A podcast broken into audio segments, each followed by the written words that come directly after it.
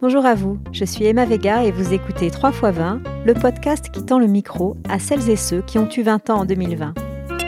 Information coronavirus. I am at the Wuhan airport right now. Mercado de productos marinos en Wuhan. C'est ici qu'un virus animal a l'origine de cas de pneumonie. Because of the spreading coronavirus. Epidemic constitutes a global emergency. C'est dur, c'est dur d'avoir 20 ans en 2020.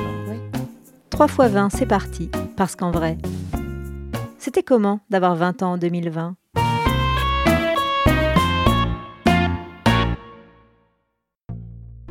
Aujourd'hui, nous prenons la direction de Nîmes pour rencontrer Armand. Après avoir vécu dans plusieurs villes de la région avec sa mère, il a choisi de s'installer chez son père à partir du lycée dans la cité gallo-romaine. C'est sur un banc des jardins de la Fontaine que cet étudiant, pourtant brillant, évoque une année de fac difficile et ses journées faites d'ennui, de solitude et de cours en visio, parasité par son TDA, son hyperactivité.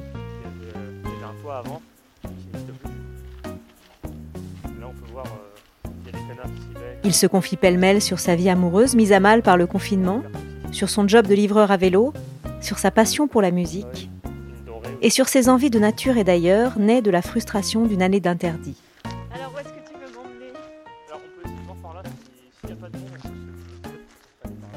Je m'appelle Armand, je suis en deuxième année de lettres modernes appliquées à Nîmes. J'ai toujours été dans euh, euh, un cadre d'études littéraires. J'ai eu un bac littéraire aussi, euh, mais j'ai fait une année de prépa littéraire ensuite, avant de, rejoindre la, la LMA. C'est le domaine qui me permet de, qui correspond le plus à une certaine ouverture d'esprit pour moi, dans une atmosphère qui, me- qui me paraît le plus, la plus familière. Mon père est gendarme. Il était en mécanique avant, euh, puis il est devenu gendarme pour subvenir à mes besoins, euh, mon frère et moi. Et euh, ma mère, alors elle a beaucoup changé de boulot, mais elle faisait surtout dans le secrétariat, entre, entre autres. Mon frère est en école de commerce. On est très opposés là-dessus, c'est que oui, physiquement comme dans, dans la tête, on est très différents. Donc, je suis vraiment le seul par rapport à ça. Je ne sais pas encore exactement ou de manière certaine dans quel domaine précis me diriger. Mais en tout cas, je sais que la voie de la littérature euh, me, correspond pour l'instant. Ça reste assez anxiogène puisque hum, ça reste encore très flou pour moi. Voilà. Peut-être qu'il y a une pression extérieure par rapport à ça. On, s'attend à, à ce qu'on même euh, peu importe à quel point on peut nous dire euh, oui tu as le temps euh, il y a quelques années à la fin de ton cursus voilà tu, sauras etc Euh, non on n'en sait rien en fait si on saura ou pas et j'ai beaucoup de mal à, à me projeter vraiment de manière durable de manière générale d'ailleurs euh, par rapport à quelque chose un avenir euh, un- projet précis Euh, ça a toujours été un problème pour moi ça donc euh, donc oui c'est ça vraiment compliqué oui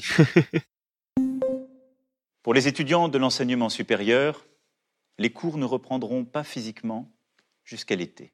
c'est vrai que je m'y attendais pas vraiment. D'une part parce que je m'inquiétais pas tant que ça déjà du, du virus euh, au début. J'avais du mal à, imaginer de, telles mesures qui soient prises pour euh, euh, pour ce virus-là et euh, j'ai été pris de court à partir du moment où ils ont décidé de fermer les universités.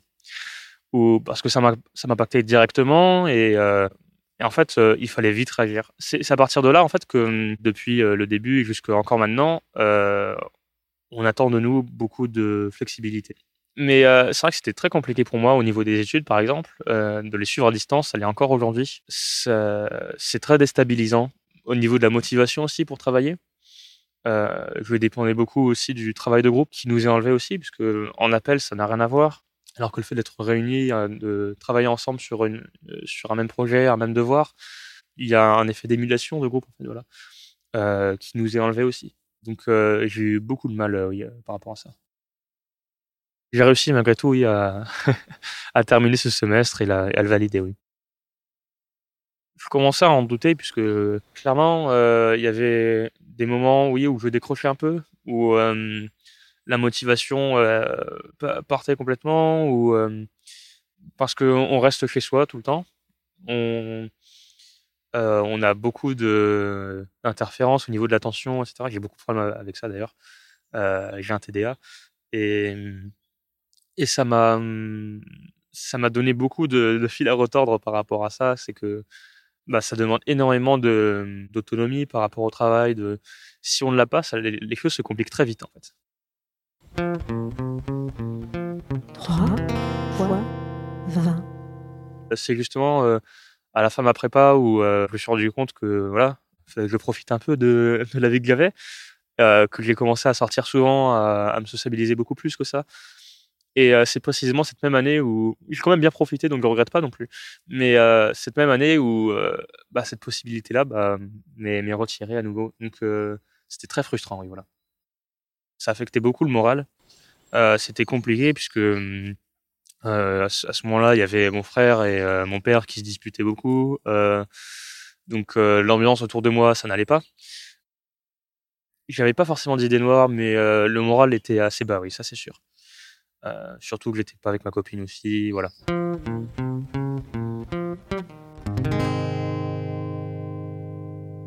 J'étais en couple à cette période-là.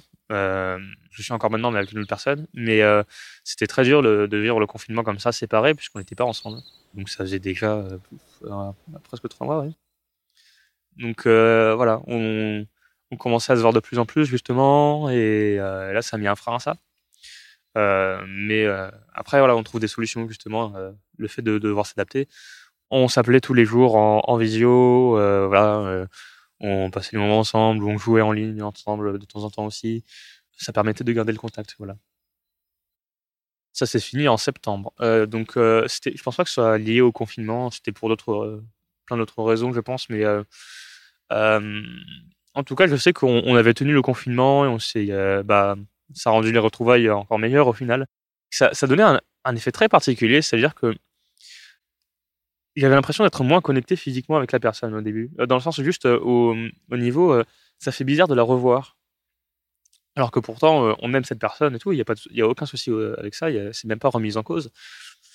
Mais le fait de, revoir quelqu'un après un, un bon moment passé sans elle, euh, ça me fait- c'est très particulier, c'est même euh, assez euh, di- difficile à, décrire. C'est que, oui, déjà, euh, euh, on doit apprendre à voir à nouveau la personne aussi, euh, qui n'a pas changé, mais, mais pourtant, euh, les souvenirs nous ont, altéré en quelque sorte aussi euh, euh, l'image qu'on avait. Ça aussi, puis oui, euh, le, rapport physique, un câlin, etc. Euh, il faut apprendre un peu à avoir ce, contact à nouveau, mais de manière euh, euh, naturelle aussi. Ce qui n'était pas forcément le cas aussi euh, la toute première fois qu'on s'est revus. On se connaît déjà, mais c'est comme si on, on avait perdu le fait de s'être connu en fait.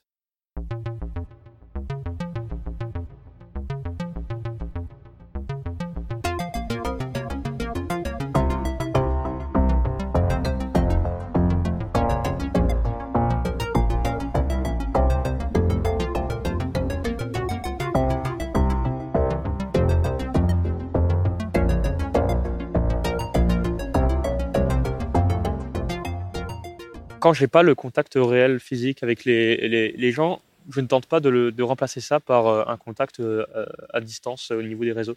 J'étais pas forcément plus actif que ça sur les réseaux sociaux puisque ce n'est pas du tout la même chose en fait. Et, je j'ai même pas essayé voilà de, remplacer. Parce que je sais que ça ne me satisfaisait pas et que je ne serais pas satisfait d'un simple contact toujours par message alors que voilà ce que je faisais c'est que je donnais des nouvelles de temps en temps et c'est tout. Après, j'appelais ma, copine euh, tous les jours, bien sûr. euh, ma mère aussi, qui, était, euh, qui est loin du coup, mais dans tous les cas, on s'appelle à distance, donc ça ne changeait pas. J'étais pas forcément à fond sur Netflix, quoique, puisque je pouvais pas sortir, forcément, qu'est-ce qui me reste aussi Je veux dire, après, je vais pas forcément voir ce côté-là de, de manière négative, puisque voilà, chacun a sa propre activité et on pourrait bien passer euh, des heures à lire que des heures à regarder euh, des séries ou quoi. Je vois pas forcément de, hiérarchie là-dedans, euh, dans le sens où bah, on fait ce qu'on veut au final d'ailleurs. Je regarderai une série comique Brooklyn Nine-Nine, sans y passer la journée non plus, parce que j'essaie de varier un peu les activités. Je jouais pas mal aux jeux vidéo aussi. Ça me prenait souvent aussi, puisque voilà, j'avais j'avais pas énormément de choses à faire non plus, hein, ah, malgré le- les cours. Après les cours, bah, qu'est-ce qu'il reste à faire? Je m'occupais comme je pouvais, voilà. Je fais de la guitare, de la basse aussi. je chante quand il y a personne à la maison. J'écoute énormément de choses, donc euh, ça peut passer du, de la pop, euh, hip-hop, soul, jazz, funk, beaucoup de métal aussi. Ça se voit pas, hein, euh, parce que je peux être habillé voilà, en pantalon peut-être un peu classe, voilà. euh, mais euh, j'écoute pas mal de métal, euh, même parmi les genres les plus extrêmes. Ce que je joue en général, oui, euh, à la guitare, souvent du, euh, pas mal de métal aussi, mais euh, j'ai une guitare électroacoustique aussi, donc pour jouer du folk, en- entre autres, de la musique pop. Et le confinement, ça m'a enlevé toute motivation un peu de, de jouer. C'est que depuis, je dirais, octobre, que j'ai retrouvé la motivation pour faire la musique. Même si j'avais envie au final de jouer, de d'utiliser euh, voilà, tous les instruments que j'avais, de, de m'amuser, j'en trouvais pas le cœur. Et je pense que c'était le fait qu'il y ait euh, cette routine perpétuelle en fait du je me lève euh, à, moitié euh, avec le, le cours à côté. je ne trouve pas forcément quelque chose à, évacuer de moi autre que l'ennui au final.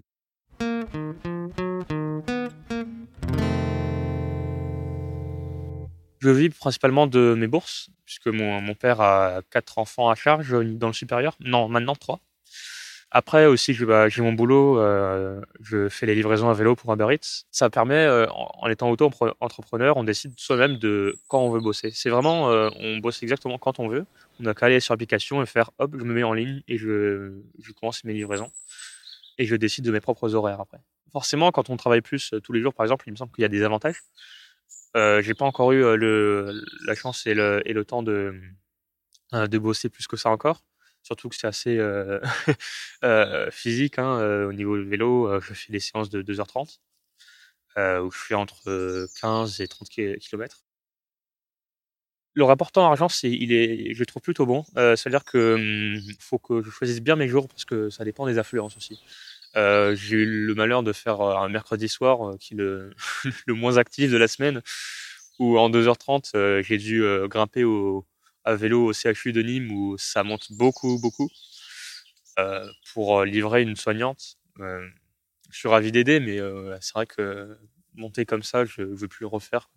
J'ai eu que les livraisons éloignées, à plus de 4 km, celles que personne ne- ne- n'acceptait du coup, parce que c'est trop loin ou trop, en altitude. Et en 2h30, j'ai fait seulement 20 euros. Quoi. Donc c'est c'est honnête, hein, donc euh, voilà, je me plains pas non plus, mais je sais que voilà, il y a les, les jours d'affluence, euh, bah, j'ai pu faire en 2h30 toujours, euh, 30 voire 40 euros presque. Donc euh, ça, ça dépend vraiment, faut juste bien choisir, voilà. C'est dur, c'est dur d'avoir 20 ans en 2020. Oui. C'est dur. Donc je donnerai jamais de leçons à nos jeunes. Parce que ce sont ceux qui, honnêtement, vivent un sacrifice terrible. Des examens annulés, euh, de l'angoisse pour les formations, de l'angoisse pour trouver le premier job. Je ne lui en veux pas forcément de, penser comme, comme il le pense, parce que bon, euh, en, vivant aussi haut placé et au- aussi éloigné de toutes les réalités, euh, bah, c'est facile de, de, de voir les étudiants que comme euh, euh, des, de simples statuts, euh, étudiants, bon, euh, travail, euh, voilà, les trucs comme ça, c'est tout. Euh, mais euh, après, voilà, bien sûr qu'il n'y a pas que ça. Et euh, c'est évident pour, pour moi et j'imagine, euh, je l'espère en tout cas, que comme pour d'autres, que hum, y a bien plus encore. Ce sont des vies quand même aussi, voilà. Et forcément qu'on sacrifie. Là, c'est un sacrifice qui qui se fait de manière systématique. On, on parle quand même d'un, oui, de tout d'étudiants quand même qui qui sortent tous les jours pour aller en cours, qui qui dialoguent avec euh, tous les autres élèves toute la journée ou on est beaucoup d'élèves aussi, donc euh, c'est c'est pas un simple petit espace de travail qu'on pourrait avoir aussi. Il y a un réel sacrifice oui, qui a été fait et, euh, et on essaie de, de ne pas tout perdre aussi, bah, d'où les soirées d'ailleurs. Je ne dépasse pas le couvre-feu la plupart du temps, mais forcément il m'arrive de faire les soirées aussi, donc je pense à mon père d'ailleurs qui me reprochait de, oui quand je, je disais que allez je, je vais aller en soirée chez, chez des amis en petit comité quand même, on est trois ou voire quatre, euh, pas plus mais euh, qui me reprochaient que oui, euh, bah, le couvre-feu ne servait à rien du coup. je ne suis pas de son avis, mais il est assez conservateur, mon père, de manière générale. Et moi, plus, enfin, libéral en quelque sorte, mais j'aime, j'aime pas trop me donner de- des étiquettes si, on, si c'est à parler de politique. Euh, donc, euh, je sais que en tant que gendarme aussi, il est beaucoup plus droit dans ses bottes et euh, euh, par rapport à la loi, euh, voilà, il c'est beaucoup plus strict. Et euh, même s'il va pas me- forcément m'empêcher de sortir, il sait que, enfin, je sais très bien qu'il sera pas du tout de mon avis par rapport à ça, qu'il serait beaucoup plus rassuré de, me voir euh, ne pas faire de soirée. Voilà. J'ai vu euh, qu'une seule fois, bah, depuis le, confinement, euh, ma, ma grand-mère euh, maternelle, c'était avec un masque forcément, et euh, voilà. Elle, voulait me prendre dans ses bras et moi aussi, mais euh, je ne pouvais pas. Voilà, c'est parce que je pensais à sa santé aussi d'abord, et euh, je sais que même s'il m'arrive, voilà, de encore euh, de temps à autre, de faire une petite soirée pendant le couvre-feu, je sais que là, en ce moment, je ne fréquente pas de personnes âgées, et je sais que je ne mets en danger direct personne aussi. J'ai fait test deux, deux fois peut-être, il me semble. Et dans les deux cas, je n'ai pas été positif et aucun symptôme particulier.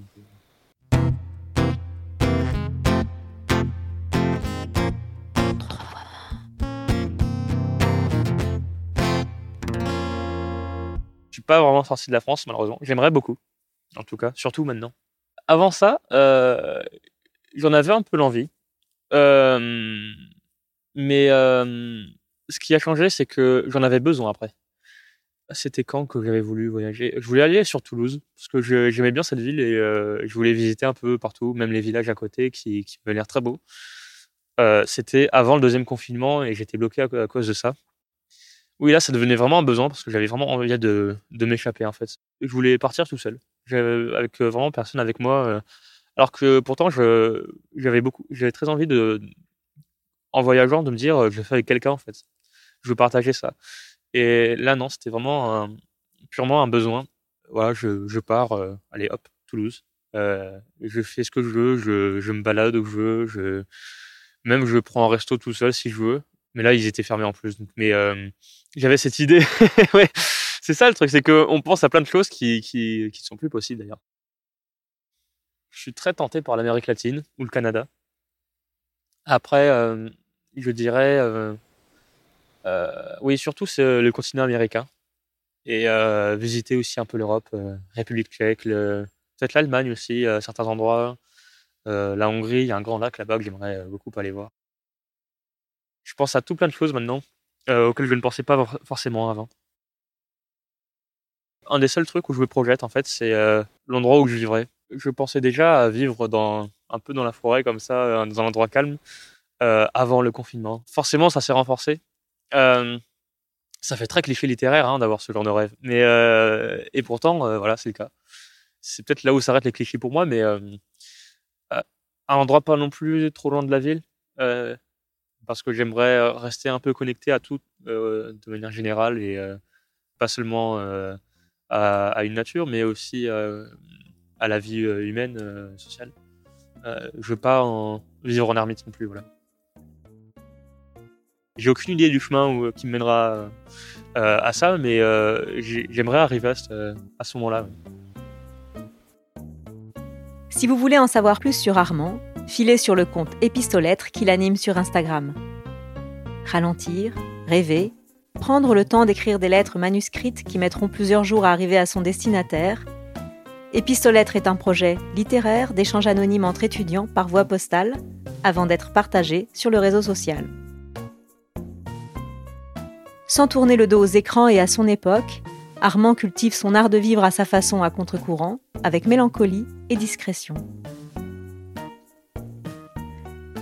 3 x 20, un podcast conçu et réalisé par Emma Vega, mixé et mis en musique par Vincent Knobil. En attendant notre prochain épisode, n'hésitez pas à vous abonner, à partager et à laisser vos commentaires sur notre compte Twitter. À très vite pour une autre rencontre, et d'ici là, n'oubliez pas, Au moindre doute, dès les premiers symptômes, je m'isole et je fais un test.